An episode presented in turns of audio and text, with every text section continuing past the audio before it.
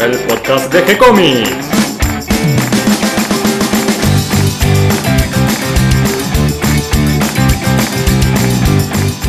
Muy bienvenidos a un nuevo episodio de G-Comics, el podcast donde hablamos de todas las técnicas necesarias para realizar un cómic, cómo dibujar un manga y todo el conocimiento requerido para dibujar esa historieta que tenemos dando vuelta en la cabeza. Mi nombre es Gonzalo García, mi intención y la de todos los que hacemos G-Comics es colaborar con aquellos que estén interesados en avanzar, en progresar, en mejorar en su formación como dibujante de cómics. Y hoy tal vez iniciando una nueva sección tengo el gusto de compartir esta charla con Esteban Quinteros. Esteban es dibujante de historietas, actualmente está produciendo El Drogador para Duma Ediciones. ¿Cómo estás, Esteban? Bien, Gonzalo, todo bien. ¿Cómo estás? Bien, y esta charla surge un poquito de, de la idea de hablar de la ola filipina, la ola que invadió Estados Unidos en los 70 con eh, el arribo de un montón de dibujantes de las Islas Filipinas. Exactamente, sí, como habías, eh, como habíamos catalogado la Philippine Wave, ¿no? Eso, la Philippine Wave. Y, y bueno, hay unos cuantos grandes artistas eh, en este grupo de dibujantes filipinos. Eh, algunos de estos son mis preferidos, pero vamos a charlar un poquito a ver de, de cómo se produce esta historia qué es lo que ellos hacen y quiénes son los protagonistas de esta aventura. Sí, sí, me parece excelente, me parece excelente porque son muy buenos artistas y para aquel que no los conoce estaría interesante que los empiece a investigar un poquito más. ¿Por dónde te parece que empecemos a hablar, a contar esta historia de, de cómo se inicia la ola filipina? Me parece que podríamos arrancar con, con coaching tranquilamente porque es el referente número uno de justamente de los filipinos. Me parece que es eh, un, un, artista que visualmente... Eh, impacta por eh, lo anatómico y por lo clásico que es a la hora de dibujar. Es muy interesante la historia de las Filipinas porque siendo una colonia española vamos a notar que muchos de estos nombres eh, uno en principio pensarían que son españoles, mexicanos, algún compañero de, de, país latinoamericano como por ejemplo Alfredo Alcalá, Néstor Redondo, Ernesto Reyes Cruz por ejemplo. Sí, nombres que jamás imaginaríamos en nuestra fantasía de cómo deben ser las Islas Filipinas, porque no las conocemos personalmente. Este, nos parecen que no fueran nombres de, de, gente de allí. Lo que pasa es que al ser una colonia española por muchos años, el idioma oficial era el español uh -huh. y hay muchísimas regiones, ciudades que tienen nombres españoles. Sí, es cierto. Eh, bueno, hasta de hecho, eh, creo en parte, en parte lo, lo que confunde es eso. Muchas veces eh, pasa que a la hora de hablar de este tipo de artistas uno los deja pasar de lado porque piensan o, estipulan que pueden llegar a ser eh, latinos o españoles y sin embargo detrás de esto hay como otra historia que viene de otro lado también, ¿no? que tiene que ver justamente con esto de las Islas Filipinas y, y, y toda esta vertiente de artistas que viene de ahí. Algo que nos sorprendía de estos autores es que en general toda su formación y sus primeros pasos profesionales los hacen en las islas filipinas, donde aparentemente había una industria naciente del cómic. Del cómic con K, ¿no? Las dos veces con K lo escriben. Las dos veces con K como lo escriben allá en, en, Filipinas, tal cual.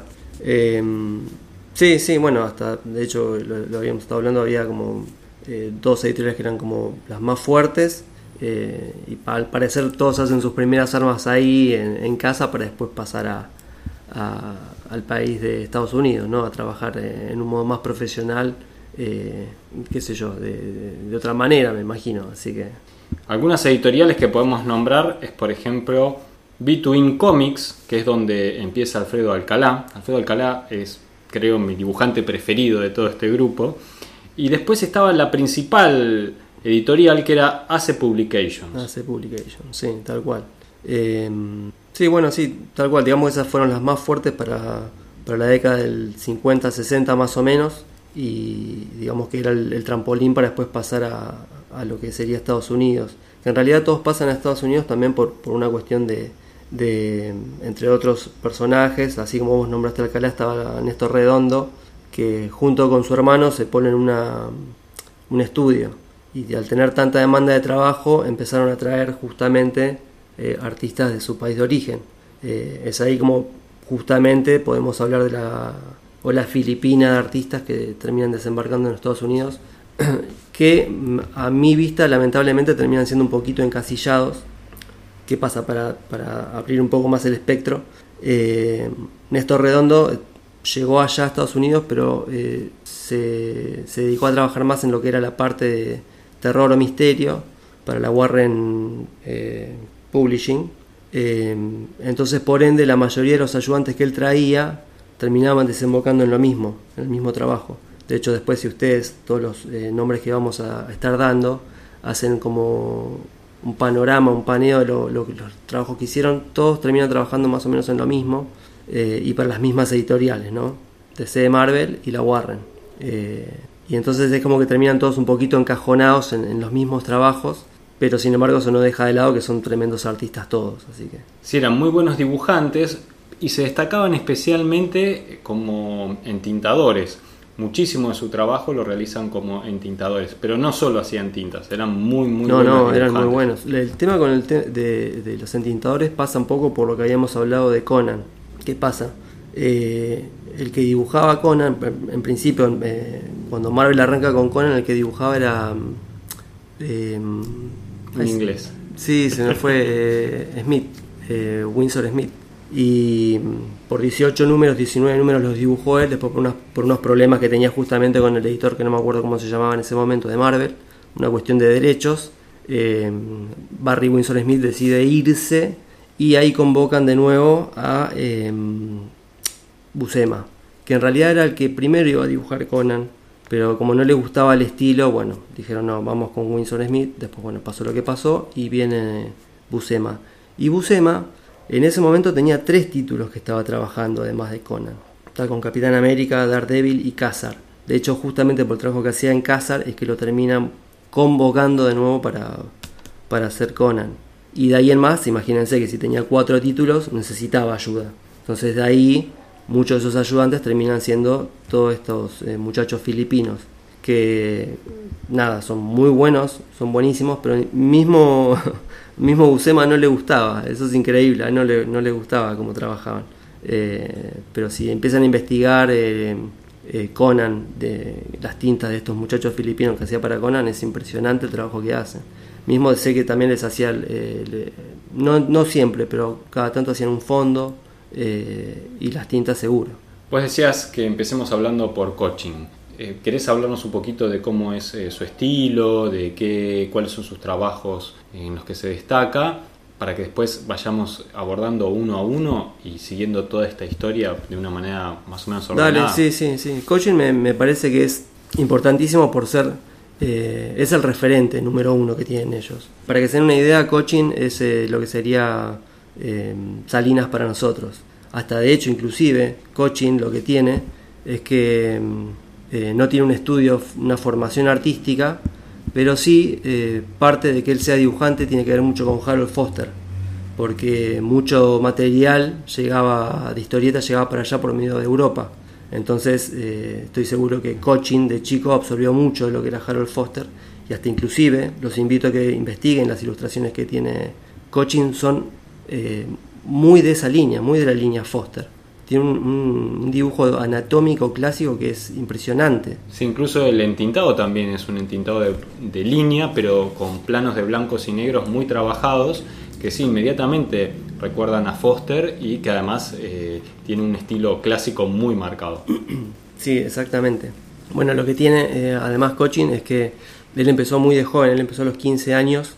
Después tuvo que cortar porque por un eh, pequeño tramo se hizo guerrillero cuando vino la Segunda Guerra mundial, pero después de que finalizó la guerra retomó de nuevo el tema con las historietas. Y es eh, estandarte y en bandera, eh, en bandera la movida para mí de, de, los filipinos justamente porque es el único que se quedó en el país trabajando, pero que además pasó por todas las editoriales habidas y por haber eh, de Filipinas. uno de los personajes, o creo que es el personaje de ellos, es el indio, que es una obra de él, esa es otra cosa, que también es eh, guionista y escritor de sus propias historias, eh, que no sé si el resto, el resto me parece que solamente son dibujantes, probablemente el único que, que sí fue Rudy Nebres, que Rudy Nebres fue guionista, pero eso fue en Estados Unidos para Marvel. Sí, tenemos alguno más que ha hecho también guiones, como por ejemplo en el caso de Alfredo Alcalá. Pero sigamos, sigamos hablando en orden. Yo sumaría ahora a Tony de Zuniga, porque Tony de Zuniga me parece que es el originador de esta ola que va hacia los Estados Unidos, porque él viaja allí eh, a comienzos de los 70 y conoce a Joe Orlando, el editor de la DC, y convence a, a Joe Orlando que le diga a Carmen Infantino de viajar a las Filipinas para reclutar otros grandes artistas, porque él conocía a otros artistas de ahí, de la, de la zona, incluso varios dibujantes habían formado una editorial, por ejemplo Redondo con, con Alcalá, con Castrillo y con Caravana habían formado una pequeña editorial que se llamaba Craft eh, Publication. o sea, también se mandaban a, la aventura de ser editores. Eran gente muy trabajadora y muy arriesgada. Y, y de Zuniga en realidad había comenzado como letrista en Filipinas. Muy jovencito también, a los 16 años. Creo que eso es una historia que se repite en general en todos estos dibujantes que además como vos decías, tuvieron que pasar la Segunda Guerra Mundial con la invasión japonesa, con la invasión norteamericana, con el cambio de idioma. Vivir en Filipinas es una aventura ya desde el inicio, por lo visto. Así que... Además a esto hay que sumarle los terremotos, los maremotos. Los cambios climáticos, todo eso es tremendo. Son gente, eh, la verdad que emprendedora, muy trabajadora, arriesgada por supuesto, y bueno, cuando él comenzó con su trabajo de letrista es que lo conoció Alfredo Alcalá y Néstor Redondo, que un poco ellos ya tenían experiencia y un poco lo, apadrinan y lo, acompañan para que pase a dar ese salto y ser dibujante. Él después cuando va a Estados Unidos me parece que devuelve un poco esa generosidad que recibió eh, invitando a los editores norteamericanos a que se fijen, a que miren a los artistas filipinos. Y así es como se van sumando de a poco. Eh, otro dibujante que, empieza a trabajar para Estados Unidos, pero que igual que como vos me decías, eh, coaching. Como coaching, eh, se queda en las Filipinas, es Jerry Talaok, que hace varios trabajos de entintado, también de dibujo, pero siempre es de Filipinas. Hace toda su carrera desde Filipinas, trabaja para Estados Unidos y finalmente cuando se retira se va a vivir a Estados Unidos. otro es Néstor Redondo, del que podemos hablar bastante también, que es otro de los que Carmina Infantino ve en su viaje a las Filipinas y lo incorpora para trabajar en la DC. Y, eh, como te decía, mi preferido, Alfredo Alcalá, que también es otro autodidacta, que comenzó haciendo eh, diseños de carteles, diseños de herrería, pero él quería ser dibujante de historietas. Eh, con la Segunda Guerra Mundial, él colabora un poco con los norteamericanos dando la posición de los japoneses. Se ve que no eran muy queridos los japoneses en, Filipinas, no sé por qué historia anterior, eh, pero no les gustaba nada la ocupación japonesa y en general me da la sensación, porque es algo que noto también en varios dibujantes, que tenían una actitud de colaboración con los norteamericanos. En el caso de Alfredo Alcalá, sí podemos decir de que hizo sus propias historias con dibujo y guion. Eh, la primera más famosa allí en las Filipinas es eh, Ucala o Ucalá, que es la historia de un indio americano, una historia, eh, una especie de spaghetti western, como hacían los italianos, pero hecho desde Filipinas, donde cuenta la, vida de un indio americano en la época de la conquista europea. Pero su más grande obra es Voltar, que ese no sé si lo conoces, pero creo que lo tenés que leer. No, pero ya lo estoy buscando, te digo. Voltar es un, vikingo, es una historia de fantasía heroica, muy al estilo Conan, es del año 63, con guion también de Alfredo Alcalá, no solo los dibujos, muy, muy bien dibujado, es una de las obras maestras dentro del cómic filipino, y tiene como en cuanto al aspecto físico, un cierto parecido con el Conan que por la misma época diseña eh, fraseta para las tapas de los libros cuando se hace la edición de, las obras, em, tanto de las originales como de las que se fueron escribiendo posteriormente por otros autores. Y este, si no recuerdo mal, Fraceta hace unas dos etapas más o menos de Conan, que es ese Conan que nosotros conocemos hoy en día. Esas ilustraciones impresionantes de Conan este, luchando contra 20 guerreros con una espada sobre los cadáveres de sus enemigos. Eh, un personaje muy, muy fuerte y impresionante, no solo gráficamente, sino en color también. Eh, es posible que Alcalá lo haya visto y también se haya impresionado como cualquiera que vea esas ilustraciones. Seguramente, seguramente. Y que además definió el aspecto físico de, Conan, el Conan posterior que se editó en los, eh, los años 70, justamente, en los que después colaboran todos estos dibujantes. ¿no? Creo que todos pasaron por algún episodio de Conan o alguna de, las, de las ramas ¿no? de, de historias de Conan qué sé yo, probablemente por, una cuestión generacional la gente de 40 o 40 y pico para arriba para abajo seguramente los van a tener Alcalá por como referencia a los muñequitos de He-Man. Porque, ¿qué pasa? Los muñequitos de He-Man, no sé si se acuerdan, ese tipo, esa gente de esa época, em, el paquete, el packaging, vos abrías el paquete y traía una revistita de historietas. Sí, unas historias cortitas. Exactamente, las primeras historias las dibujaba Alcalá. Eh, y eh, digamos que la gente de esa época de acá se tiene que acordar fija de eso. Bueno, ese sepanlo el Alcalá. Y después, obviamente, por, las historias de Conan, ¿no? Y también se quiso Batman, se hizo un poquito de Batman para DC. Alfredo Alcalá también eh, dibujó, eh, eh, hizo los lápices, los lápices de las tiras de Star Wars para los diarios. Y, este, bueno, como vos dijiste, trabajó en algunos capítulos notables por la terminación que tienen eh, junto con Buscema eh, dibujando, haciendo los entintados de Conan. Pero bueno, todos estos artistas se van sumando unos a otros, eh, algunos trabajaron juntos, ¿no? compartieron estudio.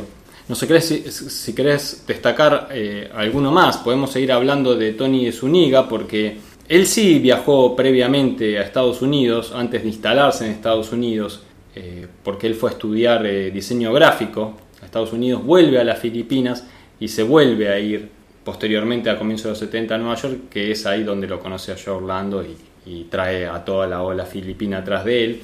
Y es muy recordado porque es uno de los coautores de Jonah Hex. De Jonah Hex para DC, claro, tal cual. Sí, sí. Eh, ese personaje que creó, no crió, creó junto a John Albano, ¿no? lo vieron crecer los dos juntos desde niño. Hasta de hecho después tuvieron la suerte que se hizo una película hace un par de años. Eh, así que bueno, si tan mal no le fue al personaje que parecía olvidado y sin embargo después terminó, terminaron haciendo una película del mismo. ¿no? Y con motivo de esa película es que él vuelve a dibujar Jonah Hex. Finalmente en su última etapa de, carrera, eh, Tony de Zuniga se dedicó al arte conceptual, dibujando eh, personajes y escenarios para los juegos de Sega.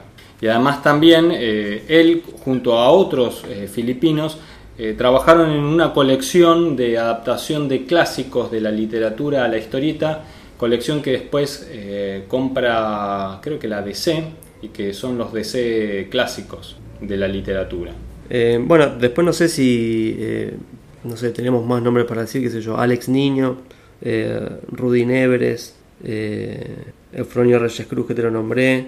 O sea, particularmente, eh, amén de que probablemente en los trabajos que lleguen a encontrar de Conan van a decir todos que son muy parecidos, si los empiezan a estudiar por separado se van a dar cuenta que no es así. Eh, de repente Alex Niño, ustedes se fijan los primeros trabajos que tiene para DC o para eh, Marvel y son como todos como medianamente parecidos, pero sin embargo Alex Niño lo que se destaca es que los laburos que hizo para eh, Marvel, si no me acuerdo, creo que hizo como una línea de ciencia ficción, eh, son súper estilizados y es el opuesto de lo que él estaba haciendo en las tintas de Conan. Vos lo ves en, los dibujos que tiene ahí y son, decís, no puede ser el mismo tipo. Y sí, es el mismo tipo. Porque son un estilo medio caricatura. Es más estilizado, si no llega a ser caricatura, pero es, es un cambio eh, total, es, hasta muy lisérgico si se quiere. Hay que entender la época de los 70 también, ¿no? Pero Tal vez tipo un estilo Eisner con The Spirit, que de golpe los personajes son como realistas, pero no al sí, mismo tiempo. es como que es más, insisto, lisérgico, ¿no? Es como que va por, por otro lado. Es, un estallo, y, igual también tiene que ver con que los colores eran muy estridentes. No, no me acuerdo cómo era.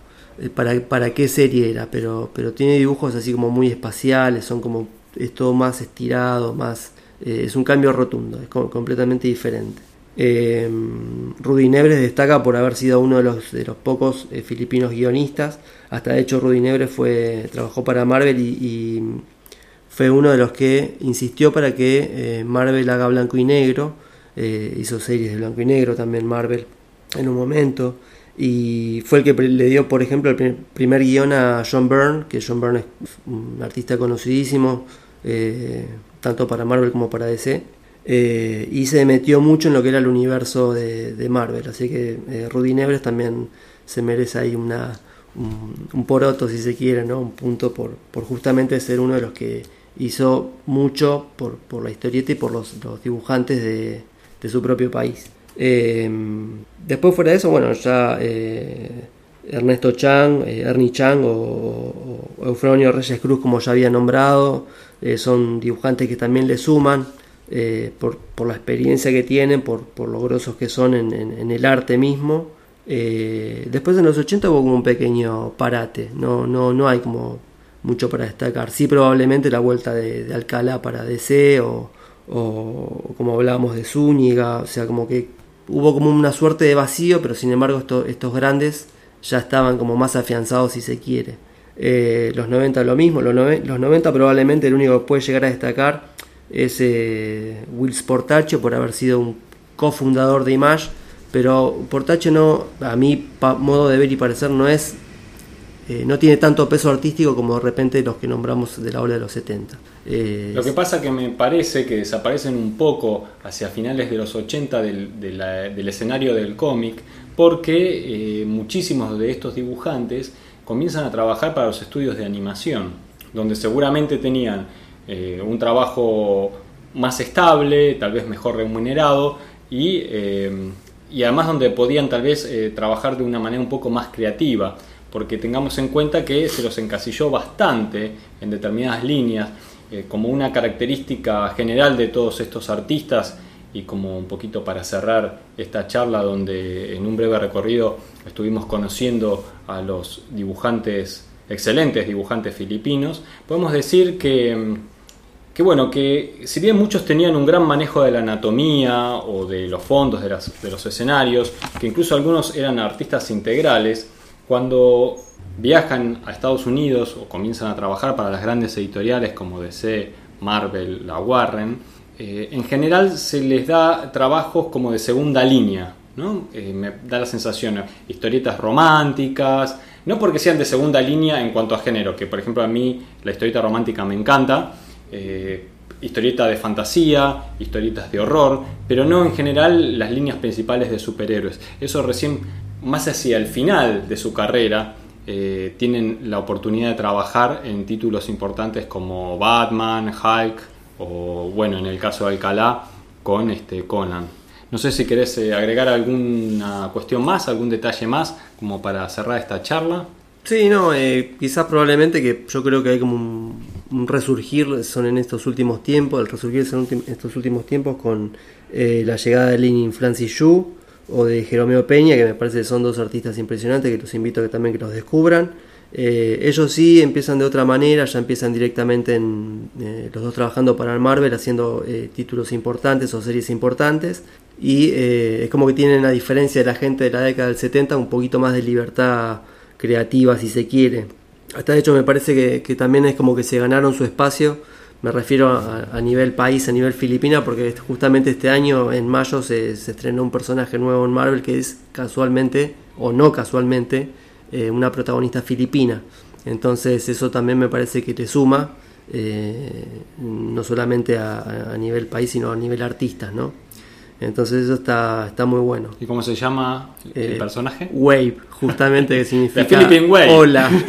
y que, cierra un poco también esto, ¿no? De la, de la Philippine Wave. Bien, muchas gracias Esteban. Espero que a todos les haya gustado esta charla y les resulte interesante. Ojalá que se repita, que estés presente en nuevos podcasts con nuevos temas. Y invitamos a todos a recorrer además el texto que acompaña el podcast donde vamos a poner imágenes como para que vayan identificando estos artistas si es que no los conocen y como vos decís la invitación a buscar sus historias, sus trabajos que son excelentes.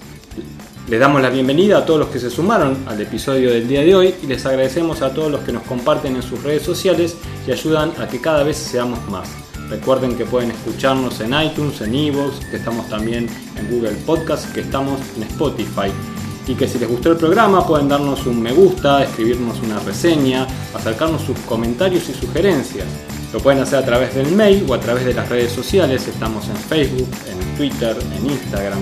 Por supuesto que siempre les vamos a responder y continuaremos publicando nuevos episodios. Muchas gracias Esteban, te espero en un próximo encuentro. Muchas gracias a Catalina y a vos por eh, haberme invitado al, al podcast. Así que muchas gracias. Que se repita. Muchas gracias a todos y hasta pronto.